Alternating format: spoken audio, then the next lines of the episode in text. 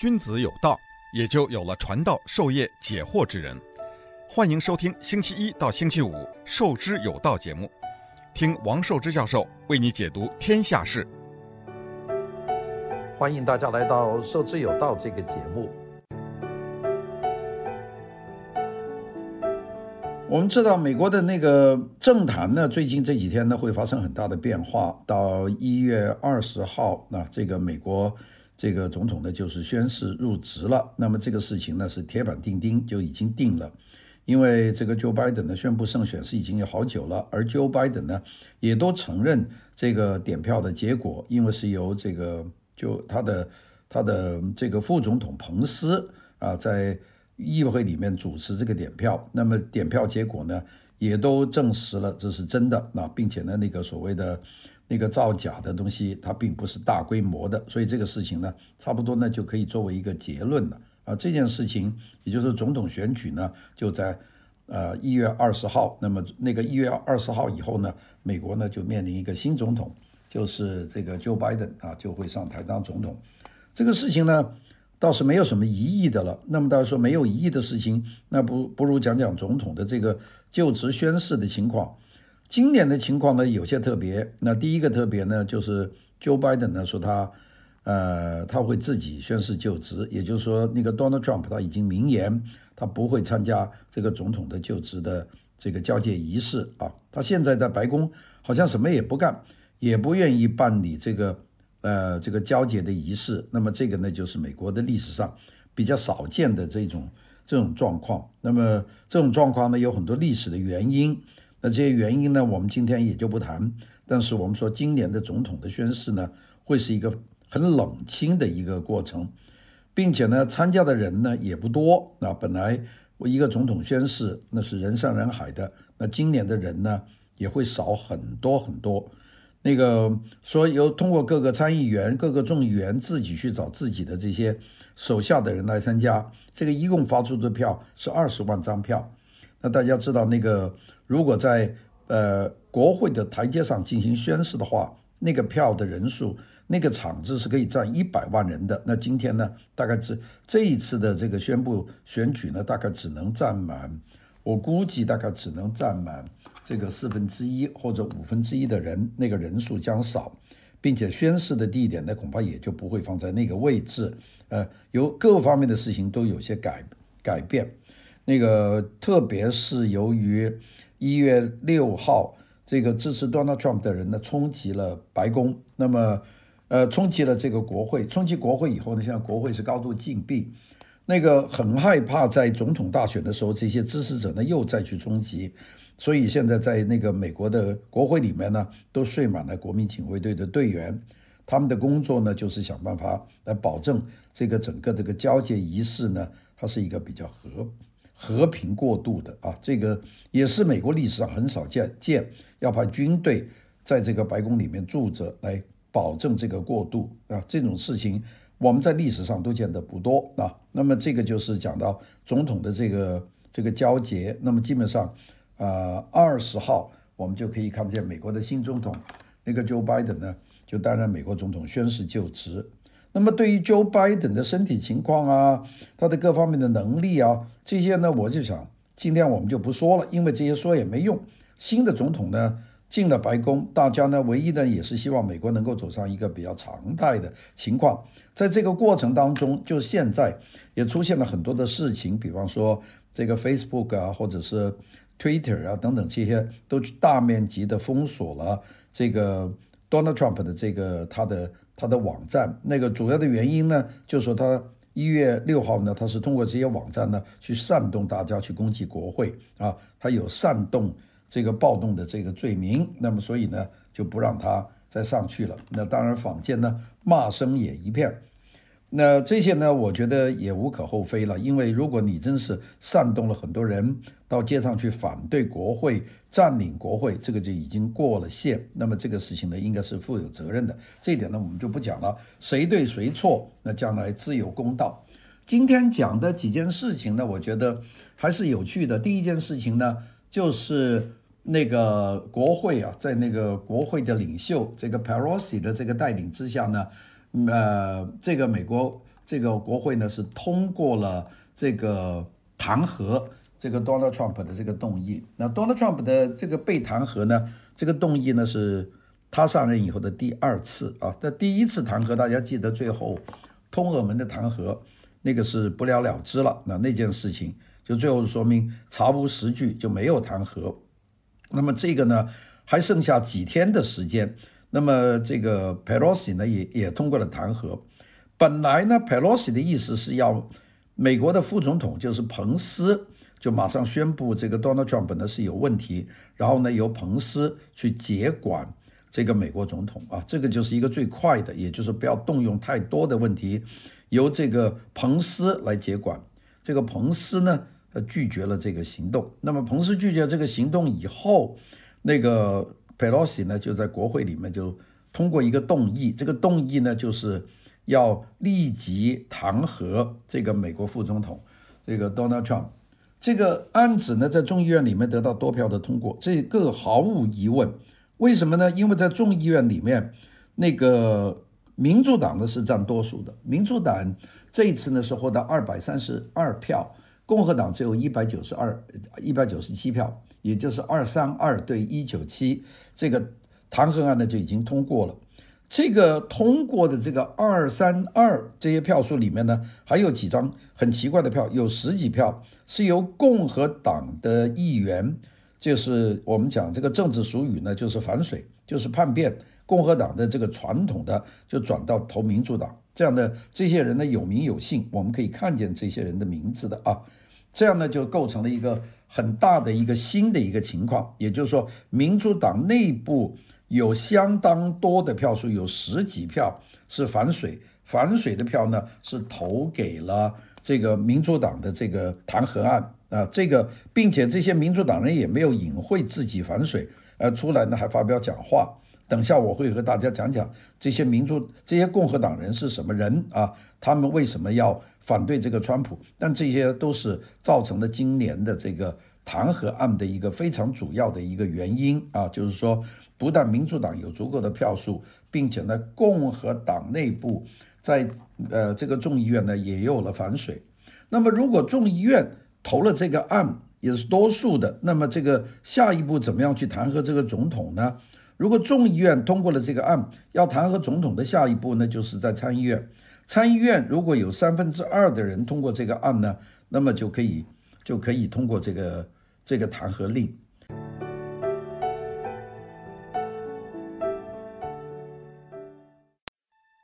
君子有道，也就有了传道授业解惑之人。欢迎收听《授之有道》节目，听王寿之教授为你解读天下事。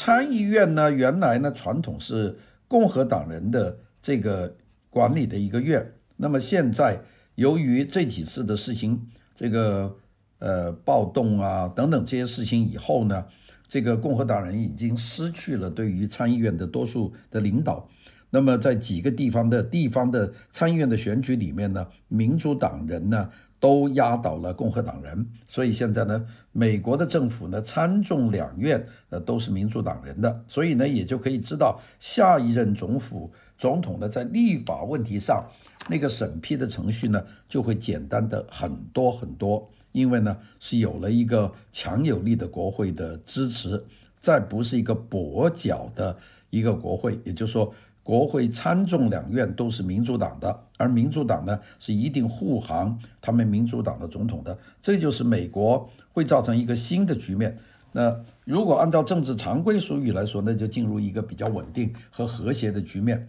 那个不管大家对美国有多少意见，但是呢，希望美国重新走上一个比较理性和平的时代，这恐怕也是一部分美国人的心声，或者是更多人的心声。那当然，有些人是非常的激进。啊，希望美国继续乱下去求公道，但是我估计更多的美国民众呢，是希望能够这个国家能够平平稳稳的过渡，就不要再乱了，因为实在是乱得太厉害了。那这个是现在这个情况。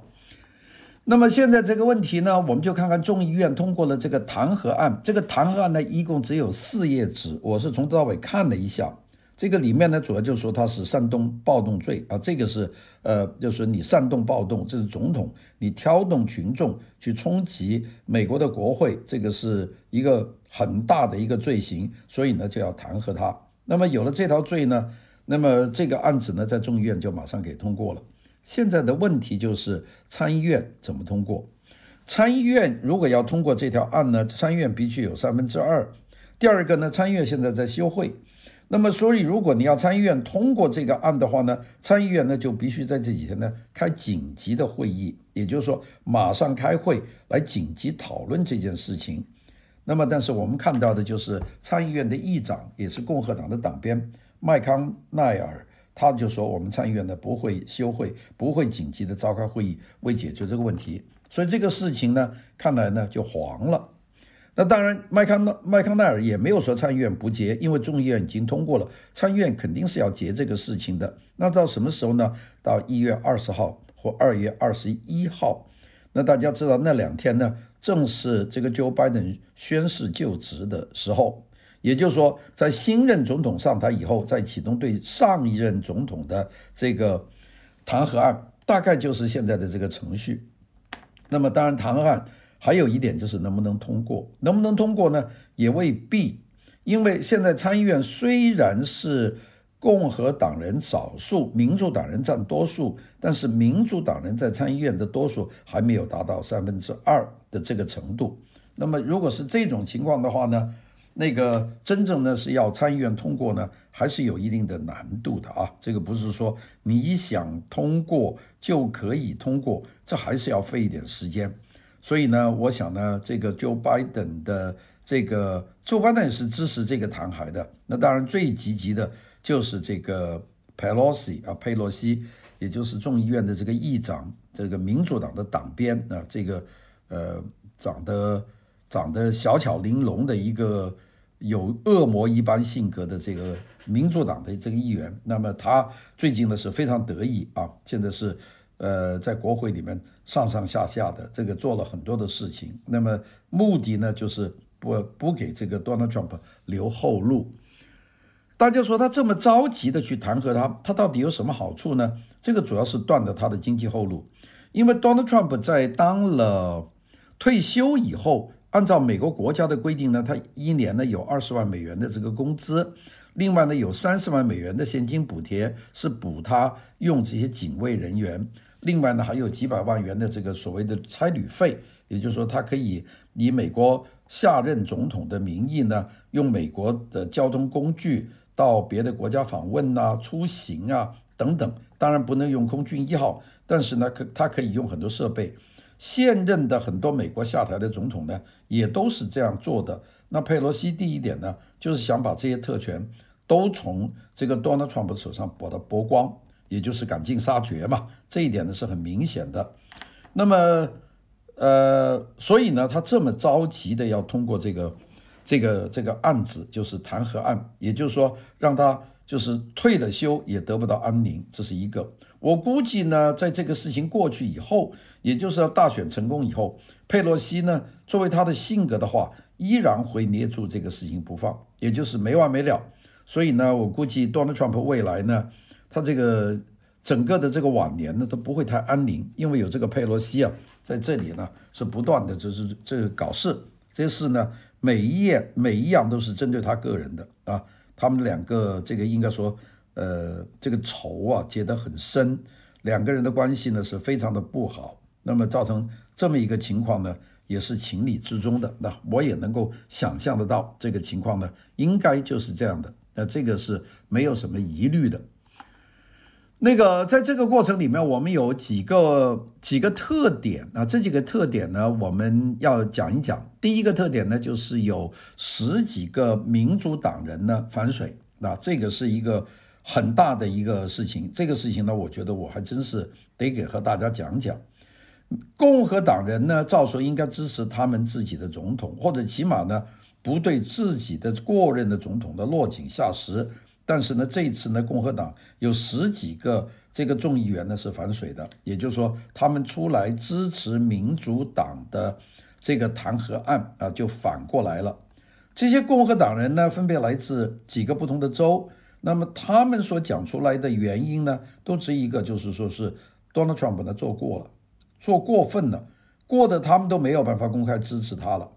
过分呢，就是指 Donald Trump 在六号他是发 Twitter 啊，到现场去鼓励那些去造反的民众啊，继续造反，这个呢就是变成煽动罪。那么报这样的意见的人呢，还是蛮多的啊，还是蛮多的。但是呢，共和党的这个参议院的议长这个 Mitchell McConnell，他是反对这种做法的。那但是呢，党内已经分裂了。那他说，如果共和党内分裂，是不是有些人很支持 Donald Trump 呢？我看整个的情况，从现在的蓝图来说，不是这样的。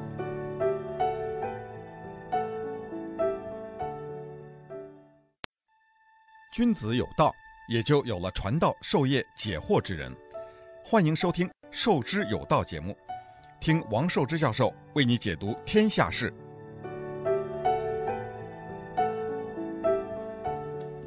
现在美国政治版图的蓝图，整体来说呢，应该就是说，美国共和党的建制派，也就是大佬们，是决定彻底的放弃 Donald Trump。如果说在以前还有少数人对 Donald Trump 有点幻想，是想支持他的话，那么现在呢，是越来越多的人呢决定放弃他，就是说不用他了。这是一个一个很大的一个转变。那特这样转变呢是有一个转捩点的，转捩点呢就是六号啊，一月六号。原因呢就是 Donald Trump 公开的到现场和在网络上啊对这些人表示支持，要大家呢。啊，去要给他们颜色，把命运、把选举结果拿回来，这样就造成了煽动了大批的人呢，就到那个呃国会去去暴动啊，呃这个放火啊、抢东西啊、占领议员的办公室啊等等这些事情。那么现在联邦调查局正在通缉这些人，那么这个呢就是一个转转捩点，在这件事情。过了以后，由于这个叛国的问题，所以呢，首先是美国的这些，呃，美这些传媒啊，比方说这个 Facebook 啊、Twitter 啊，这些呢，都进了 Donald Trump 的这个这个邮件。这个进他的邮件的一个讲法呢，就是他利用这种社交媒介呢，是煽动这个暴乱啊。这这个道理呢，我心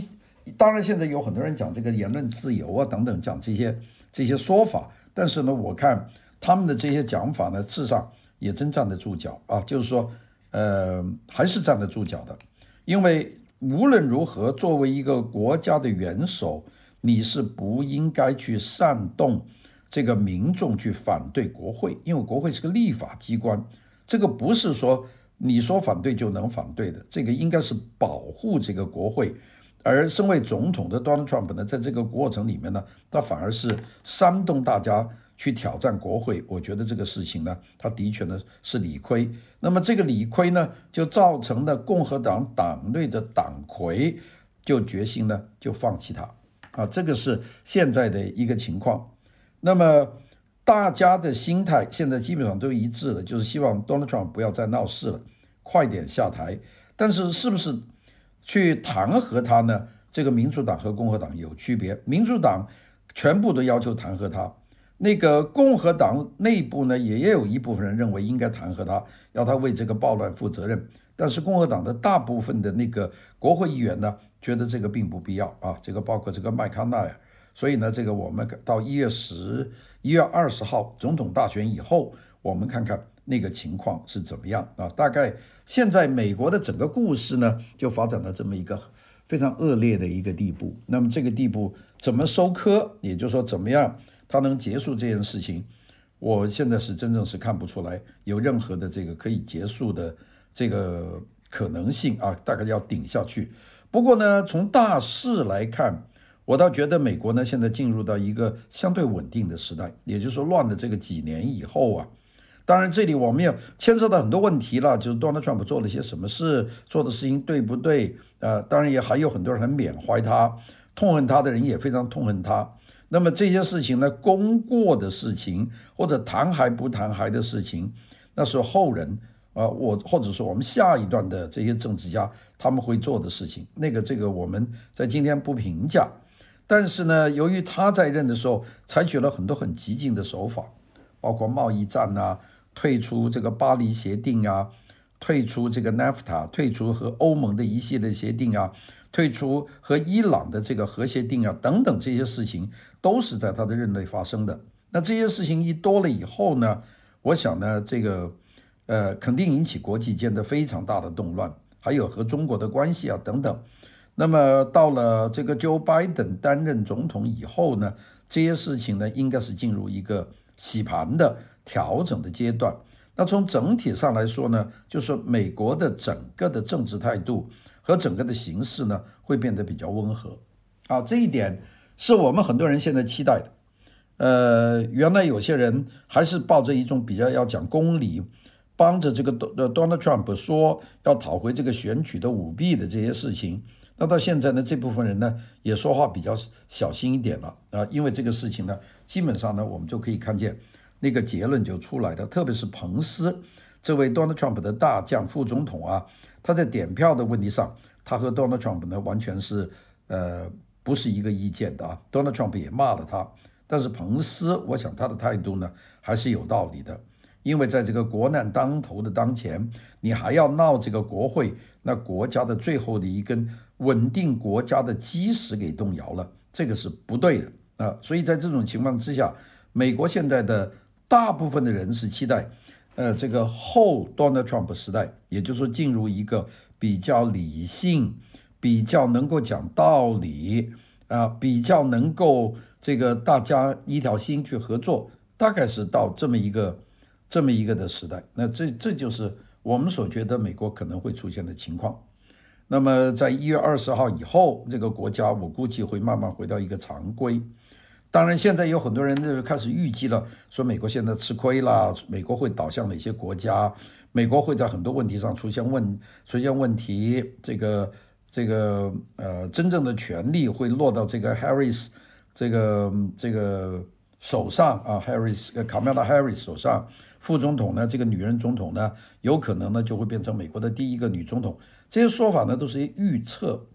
经过这么多年的革这个这个美国政治的动乱以后啊，我对这些预测呢，其实也已经有一部分的戒心啊，就是说预测是个预测，但是我们呢还是等着看看整个情势的这个发展是怎么样。因为在这个时候，如果预测太多，这个市场上有很多预测呢是。并不正确的啊，这是我这些年看见的，有很多预测，有些预测甚至是斩钉截铁的说啊，这一下好，这一下呢，这个呃，Donald Trump 的要赢得这个，赢得那个啊，我我见得有很多这个，我自己呢也根据这些预测给大家讲过一段，后来发觉呢都不太正确。当然，有些人说王老师，你原来你那么支持这个 Donald Trump 的很多行动，那你现在怎么又采取一个说他的这个不行的这个话呢？我想，我这个态度的转变呢，也是跟这个一月六号这个暴动有关系。因为我觉得无论怎么走，都不能走到冲击国会的这一步啊。国会毕竟是我们的一个立法机关，它有它的严肃性，它有它的独立性。如果我们把国会都冲了的话，那美国，请问还有什么东西是可以说是牢不可动的这么一些东西？所以呢，我是在那件事情以后，我的态度开始变得有些小心翼翼了。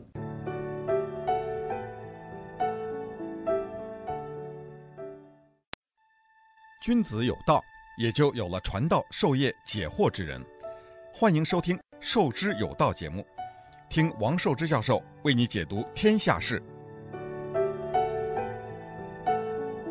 我不能说我现在已经变得完全支持某一个美国的总统，但是我现在应该说变得比较小心翼翼，就是说在这种整个大局势之下，我必须要很小心要看这个问题，因为如果不小心的话，你要看错的话，可能对将来的这个整个政治形势的分析，你很容易误他人入歧途。那么首先你要想不不误别人入歧途，首先你自己不要入歧途。不是说你要支持某一个总统，而是你要把这个事情啊，它的是非对错呢，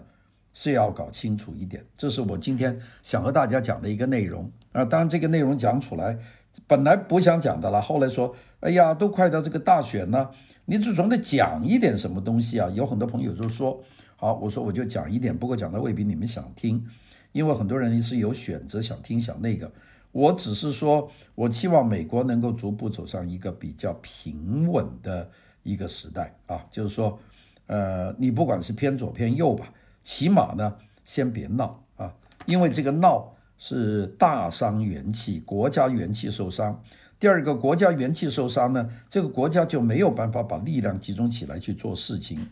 无论是这个对外政策，还是对内政策，是资金投放。还是振兴产业，这些事情都需要一个国家比较精诚合一，大家呢少去争议，来集中呢把这个事情做好。所以现在呢，我觉得是到了一个真正是要大家要把这些呃所谓的在大选里面的一些恩仇放放置于脑后，集中精力呢来做件做一些事。这些事呢是能够等到国家呢能够逐步的回到了平稳发展的道路。啊，现在我们不敢说很快让美国变成繁荣富强，那这条路我估计还相当的长啊。因为经过了这么多动乱以后啊，这个国家你要让它突然间回到一个正常发展，那不容易的，不容易的。但是呢，如果说你让国家稍微大家正常一点，我觉得呢，这是完全有可能的啊。如果走过了这么一段浑水，让我们可以走上一段比较井井有条的。那当然，大家对这个。Joe Biden 啊，对这个呃贺锦丽啊，大家有很多人都很有意见，觉得他这个不是很称职的人。我也认为呢，这些人不一定是最称职的人，但是呢，起码有人出来管理一些事情，那就比完全没有人管呢，或者是完全的就是每件每件事情大家都是做对的，比这种情况呢，我觉得又好一点。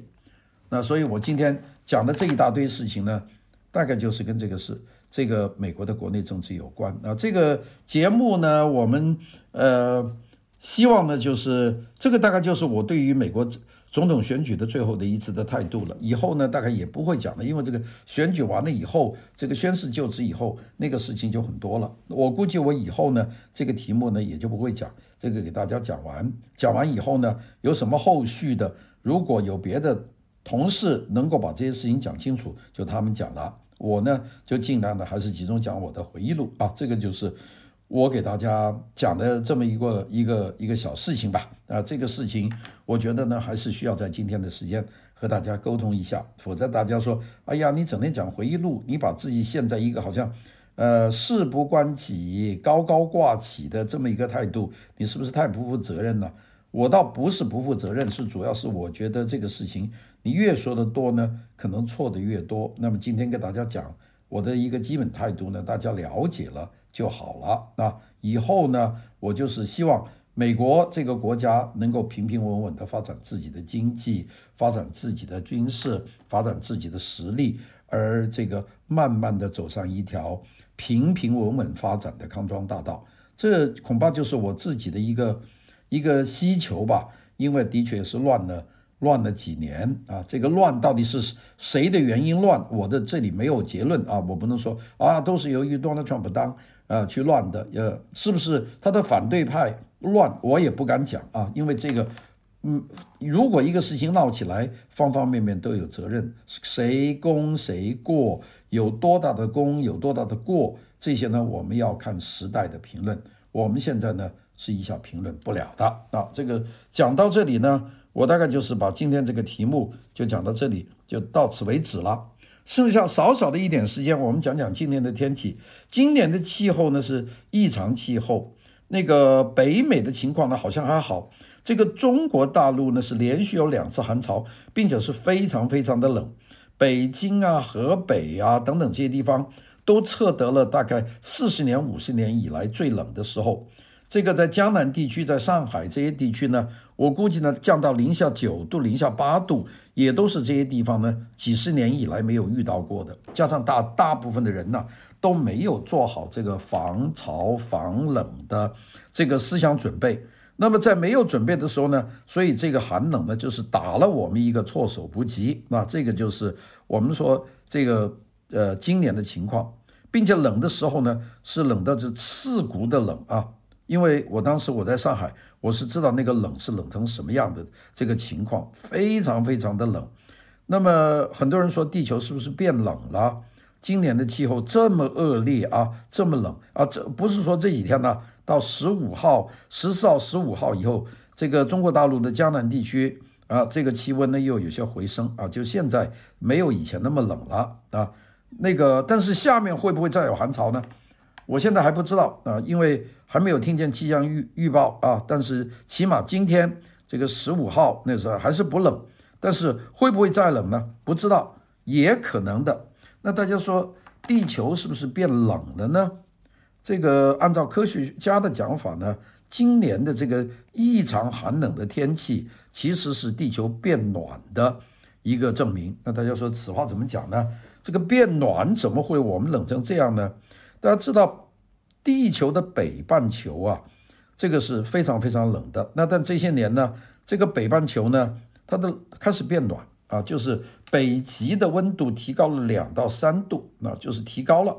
提高了以后呢，冰呢就化掉了，这是北方的情况，就是说开始有变暖的这个北极。好，这个就是，那么北极到南部呢，因为南部啊，它的风啊，它的那个温度呢就比较高。啊，比较高暖嘛，北部呢就比较冷。那么这两个地方呢，就是有一种冷暖的交流，所以北方往南方的风啊，到冬天的冷风特别多。但是大家知道，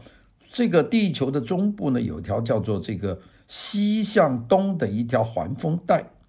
也就是说有一股风是从西往东吹的。这条环风带呢，就在我们这个，比方说我们这个。北半球啊，它横着吹，从西往就是从西往东吹，这道环风带呢，就搅乱了这条北风带的这条路径。就北风带本来横驱直下，本来可以进来的，但是有一条这个西风的横风就把它打乱了。所以这个打乱呢很有用，所以每年的这个气温呢，它就能够不是太冷。为什么呢？因为北风不能直接下来啊，因为它遇到这个环风，那这是一个道理。那今年呢，由于是北方太暖了，这个开始出现了很不稳定的气候，所以环风带呢就突然间呢就变得断断续续。也就是说，本来整个冬天就应该吹大西风，这个西风呢就把北风呢就挡住了，北风和西风夹起夹起来呢，就变成我们盛行的西北风。而西北风呢，事实上有一部分呢是不那么冷的西风夹起来的。今年呢是主要是北方太暖，这个一太暖呢，这个西风呢就乱，乱了以后呢，西风有时候是断掉了，就没有西风。那没有西风呢，那北风呢就从这个西风断裂的这个缝隙里面就横穿直下，就造成了强烈的这个这个寒潮。那大家现在现在知道了，寒潮产生的原因大概就是这个道理，就是西风环形带断裂。